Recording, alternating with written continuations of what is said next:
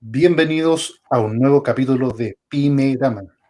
Hoy tenemos a una gran invitada que se hizo conocida en los medios por luchar por su emprendimiento Miel Gibson.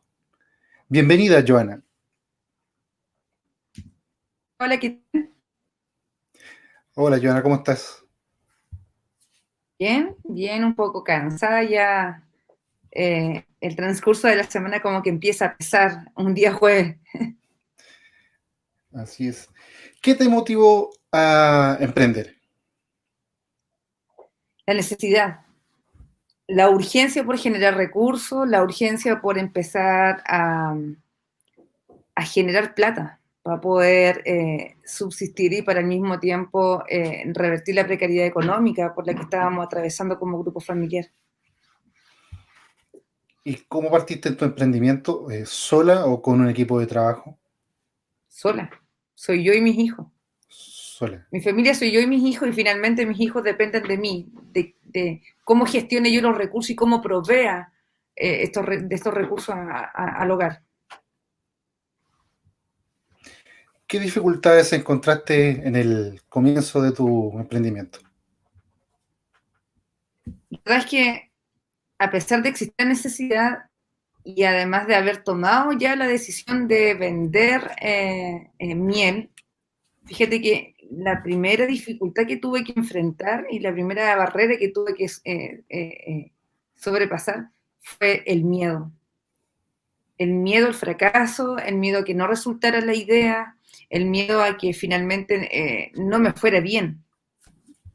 Y, y la verdad es que este gran paso lo pude dar porque eh, en el fondo empecé a transmitir mis miedos y empecé a transmitir también mis necesidades. Y en el proceso me acompañó mi pololo y él me dio, me dio el vamos, él me dio incluso eh, el nombre para mi emprendimiento. ¿Cómo elegiste la miel como producto? Eh, es que no la elegí como producto para comercializar. Yo, la miel que yo partí vendiendo era miel que yo tenía para mi consumo. Estaba eh, en mi casa eh, pensando cómo revertir esta situación económica y, y la verdad es que hubo una pregunta que fue clave y dije, a ver, ¿qué compraría yo en este periodo? ¿Qué compraría yo en esta temporada? Y luego dije, bueno, yo compraría miel por esas razones que tengo mucha miel guardada, porque nosotros consumimos mucha miel en el invierno. Y, y fue la opción, porque finalmente hubo otro elemento que, que, que no es menor. Yo no tenía un capital eh, eh, eh, tan, tan, tan ostentoso, tan amplio como para poder tomar otra decisión. Eché mano a lo que tenía, y era miel. Por eso tomé la decisión de vender miel. Por tu experiencia, Joana, ¿es importante tener eh, una marca inscrita? O sea, a ver, un emprendimiento parte de la nada, parte teniendo una idea, una idea que puede proyectarse y transformarse en una gran idea. Eh, yo ahora entendí que la marca es esencial, o sea, es, pues, es tu nombre, es tu esencia, es en el cómo te van a ver, en el cómo te van a buscar, en el cómo te van a recordar. Entonces ocurre que seas urgente y que primero se valide esa marca, se respete esa marca y al mismo tiempo se salvaguarde y no corras el riesgo de perder esa identidad por no haber cumplido con este trámite que tiene que ver con inscribirla. Bueno, a ti te copiaron la marca. O sea que no es tan así. Eh, la marca que está en este momento en proceso de inscripción, igual que la mía, tiene elementos de mi marca, no son idénticas. Eh, ambas estamos en carrera. Eh, yo desconozco en realidad cuáles son los plazos finales, desconozco cuáles, eh, cuándo se termina este proceso, porque finalmente quien está llevando esto es mi abogada. Y ella es especialista en propiedad intelectual, ella es especialista en registro de marca y ella en realidad es la que entiende todo este tema. ¿Y cómo va el tema con, con los americanos? No, es un tema cerrado. Sí. ¿A poco andar luego de, de, de, esta revuelta a propósito de la carta que me enviaron? Eh, hubo mucha gente que se acercó y que de manera espontánea, inclusive sin, sin, comunicarse conmigo, tomó, con, eh, como acciones, emprendió acciones. Y entre eso hubo una persona que directamente se comunicó con los abogados a Estados Unidos y, la, y contextualizaron la situación. Esta persona en particular le dijo, oye, esta, esta, este negocio, este emprendimiento, que no es una empresa, es un emprendimiento que en el contexto de pandemia, para revertir su situación económica, una mujer que es madre soltera, que es profesora cesante, decidió vender miel y la miel la vende entre sus seguidores de Twitter y sería, ella no es una empresaria, no hace exportaciones, ni vende grandes volúmenes, ni tampoco utiliza la imagen con, una intención de generar daño, sino más bien es una inexperta en el mundo de los negocios que solamente quiso eh, salvarse eh, de alguna manera, eh, de alguna manera enfrentar este periodo tan crítico como el que me tenía y, me tiene en la pandemia en sí. Este conflicto mediático este te, sirvió para, para, darte más a conocer y aumentar tu, tu, ganancia, o sea, aumentar tu producción, ¿no? El problema se transformó en una oportunidad, sin duda lo que partió siendo una situación súper grave, a mi sentir, eh, se transformó en una oportunidad porque efectivamente el nombre trascendió, se dio a conocer. Fíjate que al principio y antes de esto, el nombre era un nombre simpático y sería. Lo que realmente movía al consumo eh, de, mi producto era la calidad de este. Eh, hubo mucha gente en Twitter que me compró un kilo y luego de eso me compró otro más, no por el nombre, sino por la calidad del producto. Sin embargo, después de este conflicto con los abogados de Mel Gibson, eh, el nombre trascendió y el nombre se hizo conocido. Y sabes que lo más, eh, lo más em, anecdótico de todo es que no se hizo conocido solo a nivel local, se hizo conocido a nivel internacional. Esa fue una gran ventaja en este momento. O sea, si tú me preguntas, ocurrió esto en el momento perfecto. Eh, un día un amigo de mi hijo le dijo claramente, ¿sabes qué? Es que esto no pudo haber ocurrido en el mejor momento. Ocurrió cuando todo el mundo estaba confinado en sus hogares y cuando todo el mundo estaba o conectado al televisor o conectado a las redes sociales. Y por eso tu mamá y su miel se hizo conocida, porque finalmente el hecho de haber aparecido en todos los medios permitió de que yo llegara a todos los hogares. O sea, no es curioso y no es raro de que, yo de repente digo, no, yo soy Joana Burto.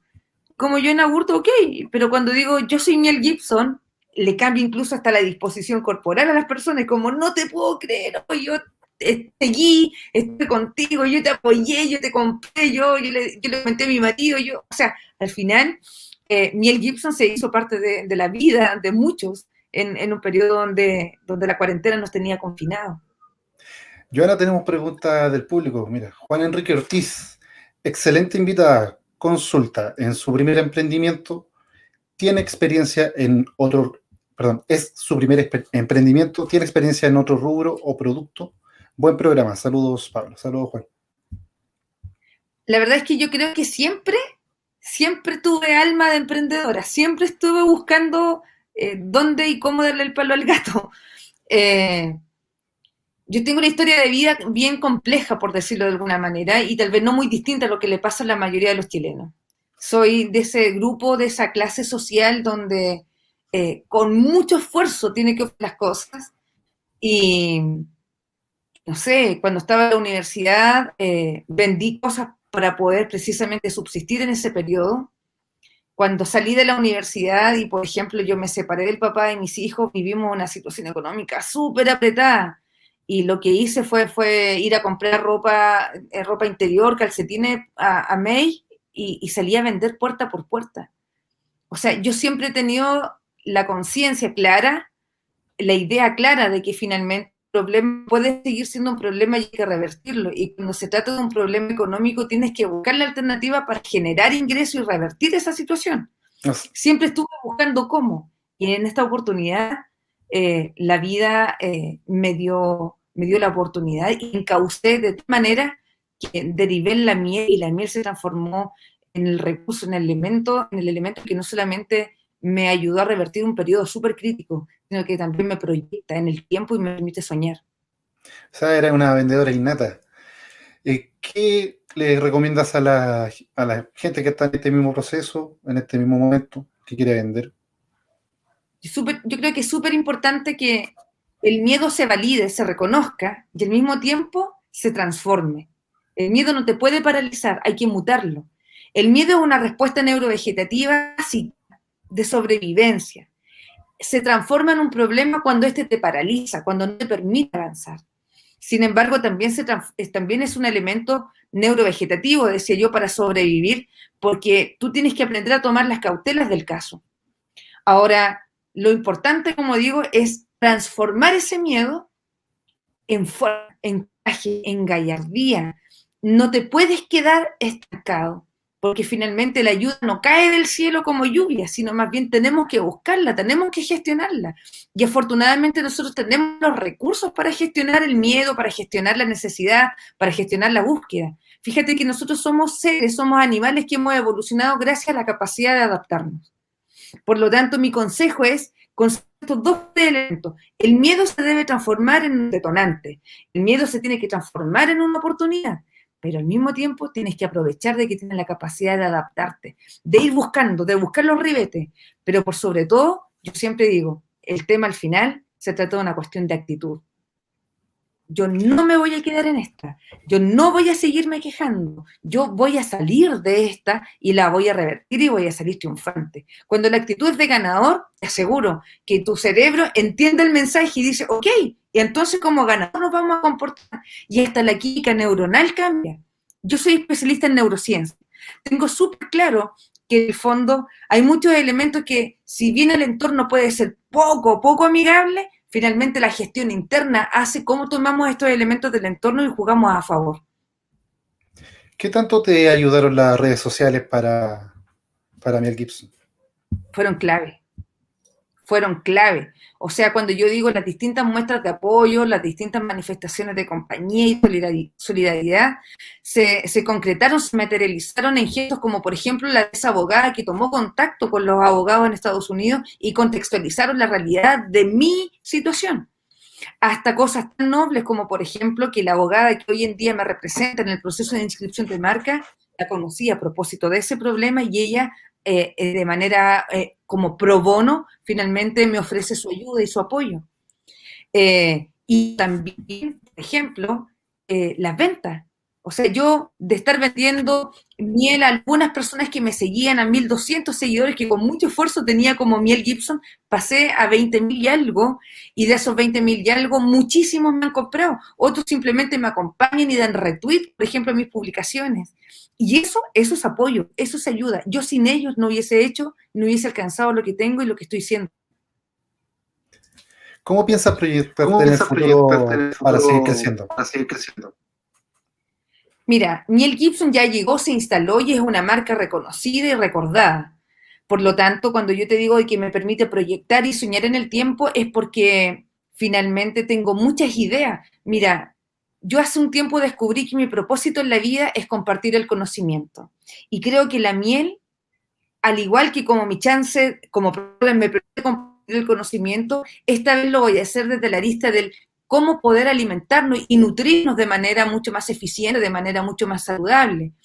Eh, yo hoy día tengo sueños y dentro de mis sueños está en llevar la miel de Hornopirén a Arica y al mismo tiempo traerme la miel del Valle de Azapa a Punta Arenas. ¿Por qué? Porque finalmente eso tiene que ver con hacer trascender el beneficio, hacer trascender eh, eh, la nobleza de los productores, de los, de los nobles y sacrificados y esforzados apicultores chilenos. Fíjate que aquí en Chile la apicultura se ha hecho camino de una manera súper eh, eh, lenta y al mismo tiempo muy sacrificada, muy esforzada. Entonces, cuando yo te digo que esto se transformó en una oportunidad, es porque el beneficio trasciende. No solamente me beneficia a mí, no solamente beneficia a mi familia, sino también a aquellos que con mucho esfuerzo y desde lugares muy recónditos no logran sacar su producto al mercado. Si supieras tú hasta dónde he llegado yo con mi auto para ir a buscar miel. Si supieras tú la cara de esos productores que me han dicho directamente, si a usted le va bien, a nosotros nos va bien. Y todo eso me envalentona. Por lo tanto, Miel Gibson tiene proyección y no solamente como miel. En este momento estoy maquinando ideas y ya va a ver que en el mercado vamos a salir con productos que son derivados de miel, donde finalmente las oportunidades se empiezan a ampliar y también empezamos a cubrir distintos aspectos, distintas aristas sobre el consumo de la miel. Te veo muy, apasionada, muy, entusiasmada, con, con, tu proyecto. ¿Has pensado, dar charlas? Sin duda, yo soy profesora. Me dedico precisamente a, hacer docencia en educación superior. Eh, cuando tú dices se me nota la pasión, bueno, soy una mujer de pasión, soy apasionadísima. Eh, cuando te digo que vi y que descubrí que finalmente la venta de la miel se transformó en una oportunidad, eh, creo que, mejor oportunidad esto de compartir la experiencia, esto de decirle a la gente, ¿sabe? A pesar de todas las adversidades, se puede, se puede porque estamos preconcebidos, porque estamos predeterminados, nuestra arquitectura neuronal nos permite adaptarnos. Y desde ese mismo punto de partida, que es básico, decirle a la gente, oiga, usted puede, usted adulto, usted joven, usted eh, mujer dueña de casa, puede, yo pude. Yo tal vez tuve, un, tuve una gran oportunidad, tuve una gran, eh, eh, un gran regalo del destino después de haber tocado muchas veces muchas puertas para poder conseguir un poco de alegría, un poco de holgura económica, eh, pero creo que es fruto y es premio a la perseverancia. Por lo tanto, mi mensaje es, se puede, y el segundo es, debes perseverar, no te puedes rendir a la primera. Mente positiva, Mente mueve montañas. Dice, eh, así dice, justamente.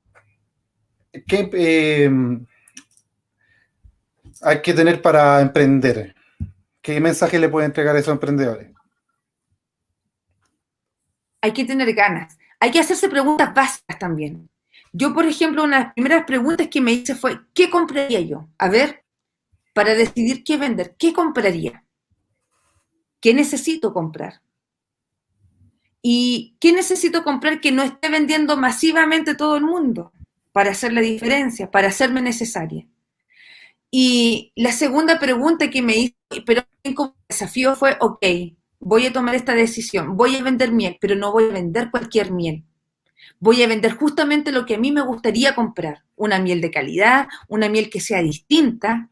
Y por eso eh, dentro del sello de miel Gibson está la variedad, la gama de mieles que tenemos. Yo en algún momento llegué a tener seis, diferentes tipos de miel.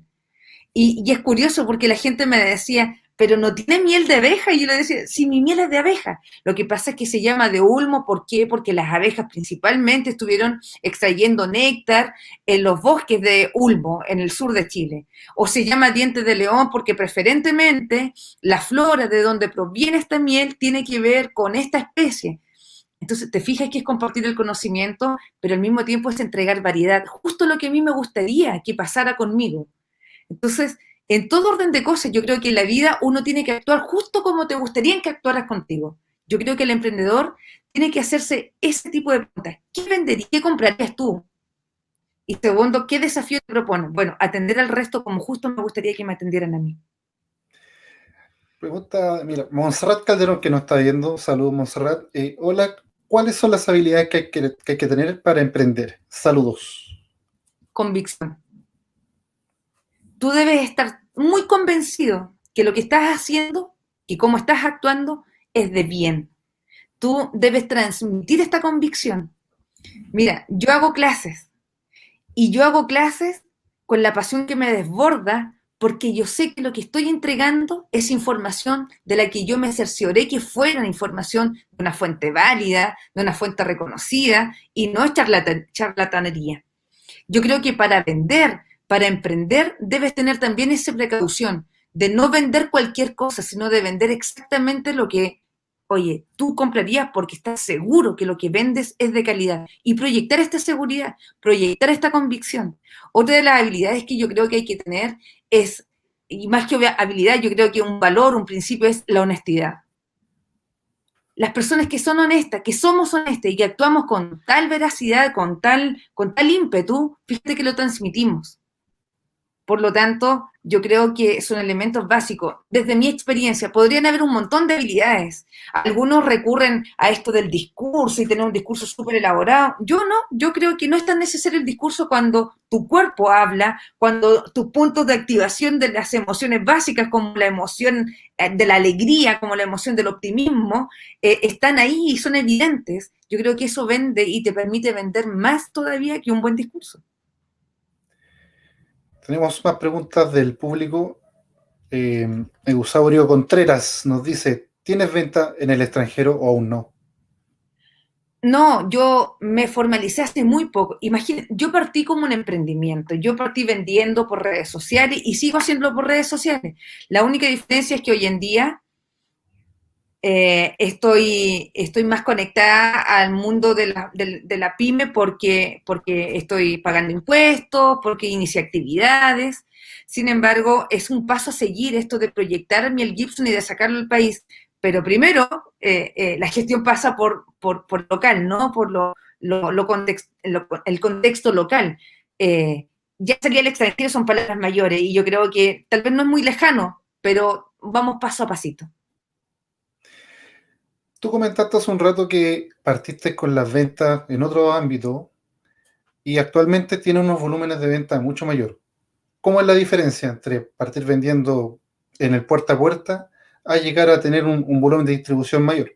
O sea, yo en esta ocasión yo no pude hacer el puerta a puerta y si tuviera que hacerlo, te aseguro que lo hago. El punto está en que hoy en día yo me apoyo de tecnología. Por ejemplo, las redes sociales han sido el, punto de andamiaje para que este emprendimiento en el fondo trascienda, para que este emprendimiento se dé a conocer. Eh, los volúmenes de ventas sin duda que aumentaron y en la medida que aumentaron me han hecho también incurrir en otras necesidades eh, que han sido cubiertas afortunadamente porque, porque existen las alianzas. En este momento, por ejemplo, eh, hicimos una alianza con Simply Root un, software, un emprendimiento que tiene un software que me apoya en la logística. Es un software bastante completo que me permite no solamente eh, establecer las rutas para poder hacer los despachos, las entregas a domicilio, me permite también agilizar los tiempos, optimizar los recursos, porque, porque me manda por rutas que son más convenientes, ahorro tiempo, ahorro combustible. Dejo una ruta, una, cuando hablan por ahí de la huella de carbono, un poco menos eh, eh, eh, nociva, ¿no? Voy, voy mejorando en esos aspectos también. Eh, lo importante de todo emprendimiento yo creo que es que uno no puede partir pensando como gigante, uno tiene que aspirar a ser un gigante y poco a poquito tú vas avanzando, vas progresando. Yo no soy nadie todavía, tengo una marca que se reconoce, tengo una calidad que se está posicionando y, y de a poco va creciendo sin duda, pero, pero este crecimiento va a ser sostenido, aunque lento, pero sostenido en la medida que yo también le ponga corazón y le ponga, le ponga entusiasmo, le ponga fuerzas. Según tu experiencia y, y bagaje actual, y haciendo un resumen, ¿cuáles son las cualidades que debe tener un emprendedor eh, para, para surgir? Actitud positiva. Un miedo que, que te permita sobrevivir, pero al mismo tiempo te dé el empuje para hacer la diferencia. Y, por sobre todo, eh, tener la convicción de que simplemente eh, no te puedes quedar en el problema y tienes que transformar cualquier situación en una oportunidad. Ver el, lado medio lleno, no quedarse con el medio vacío. Juan Enrique Ortiz nos pregunta, nos dice, si hay algo que es complicado al momento de emprender es el tiempo que se le dedica a la familia. En su caso, ¿cuál es su experiencia? Sí, eh, la verdad es que eh, es un punto muy, muy delicado, porque efectivamente, en mi caso, yo soy, yo soy la empresa, yo soy Miel Gibson, recibo apoyo de mi hijo mayor. Eh, y sin duda que hubo momentos que fueron súper críticos, súper críticos y tampoco es que se hayan resuelto eh, del todo. Pero bueno, ¿quién dijo que tenía que ser fácil? ¿Quién dijo de que todo se tenía que dar rápidamente? Es un proceso de ajustes, de ajustes para el grupo, de ajustes para mí en lo personal. No digo que todo esté resuelto, como, como lo mencioné, vamos paso a pasito, pero finalmente es que también es cierto que la cantidad no es lo que importa, sino la calidad. Y tal vez eh, no poder estar las 24 horas como antes, eh, eh, todo reunido, implica de que a lo mejor un buen tiempo para tomar once ya se valide y se tome como lo ideal y como lo óptimo, cuando en realidad estuviste el resto repartiendo, por ejemplo, como es mi caso. ¿Cómo lograste adaptarte al cambio?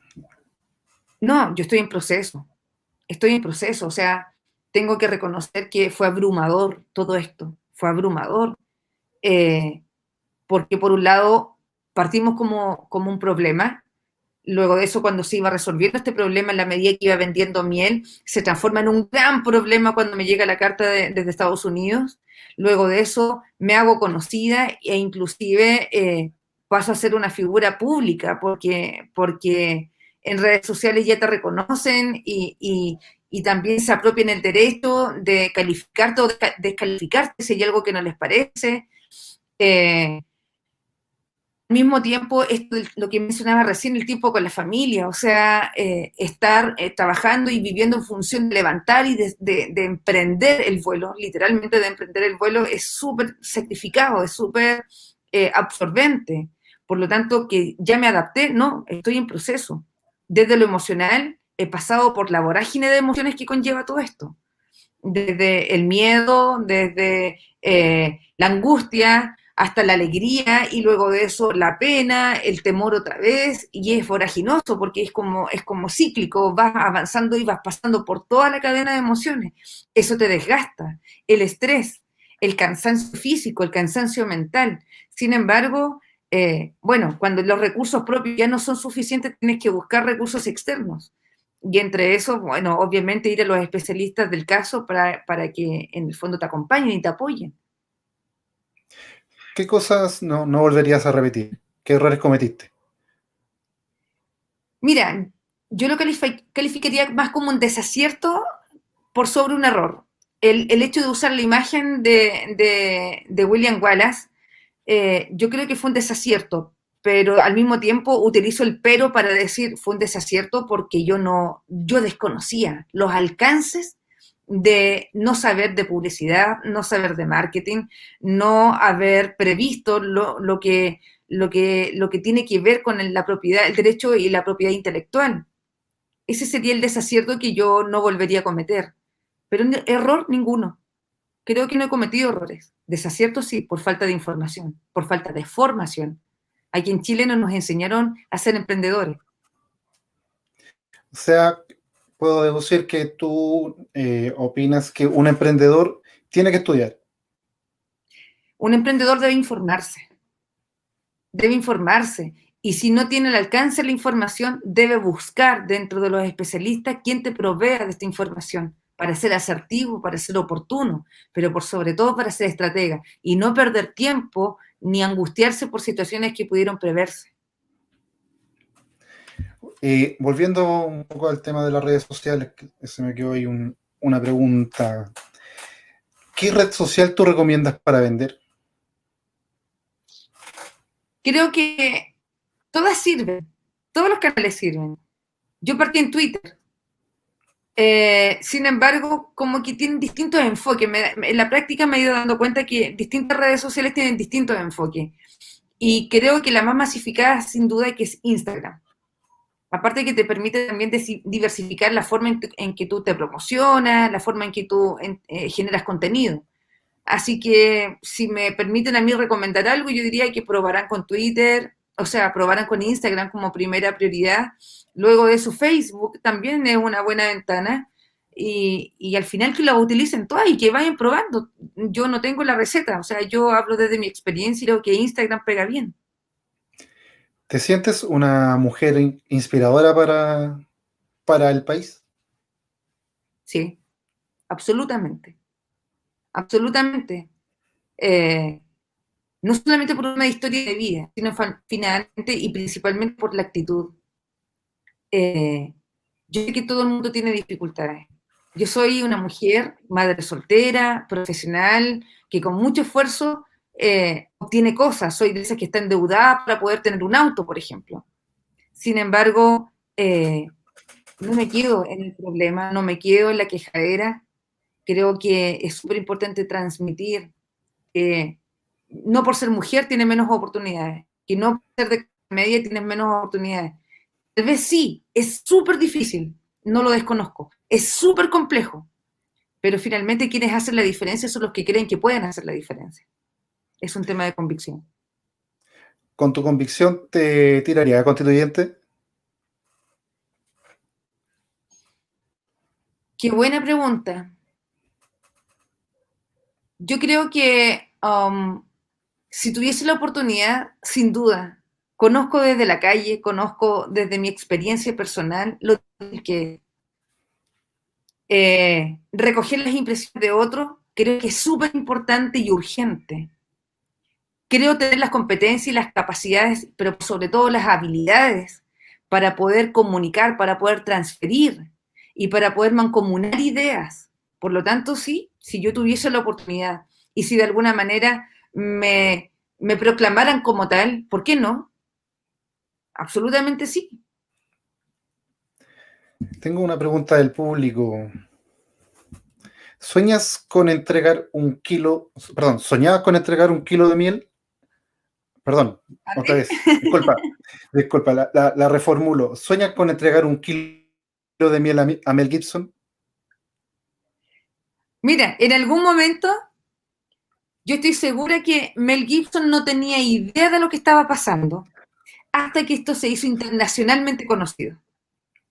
Pero incluso una vez un reportero del Mega me dijo, ¿sabes qué? Yo creo que cuando pase la pandemia tú vas a estar en, en un, en un programa de trasnoche en Estados Unidos, sentada al lado de Mel Gibson y te veo entregándote, entregándole un pote de miel Gibson al actor. Y yo dije, sí, yo también creo que podría ser posible, ¿por qué no? Ahora, no es algo que me quite el sueño, sin duda sería algo fenomenal. Y si ocurre, les aseguro de que ahí va a estar, voy a estar vestida de Chile, representando a mi país y haciendo lo que, tiene, lo que tengo que hacer como emprendedora, emprendedora en plena pandemia emprendedora con mucho esfuerzo, pero al mismo tiempo emprendedora triunfadora. ¿Cuáles son los sueños de Joana? Mi sueño es sacar la miel de aquellos pequeños productores al mercado, garantizar un precio justo. Mi sueño es eh, ampliar el conocimiento y el consumo de la miel. Mi sueño es tener la mielería de Gibson instalada en todo Chile otorgando la oportunidad de acceso a todos finalmente eh, de este noble producto. Ese es el sueño de Joana, es el sueño para mí el Gibson, es el sueño en el fondo que, yo creo que es absolutamente posible cumplir, concretar. O sea, la miel y el emprendimiento te llevaron a tener un, liderazgo, un liderazgo importante. Yo creo que siempre he sido un poco líder.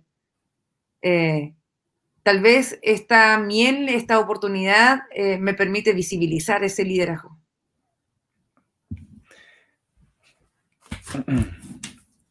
Em,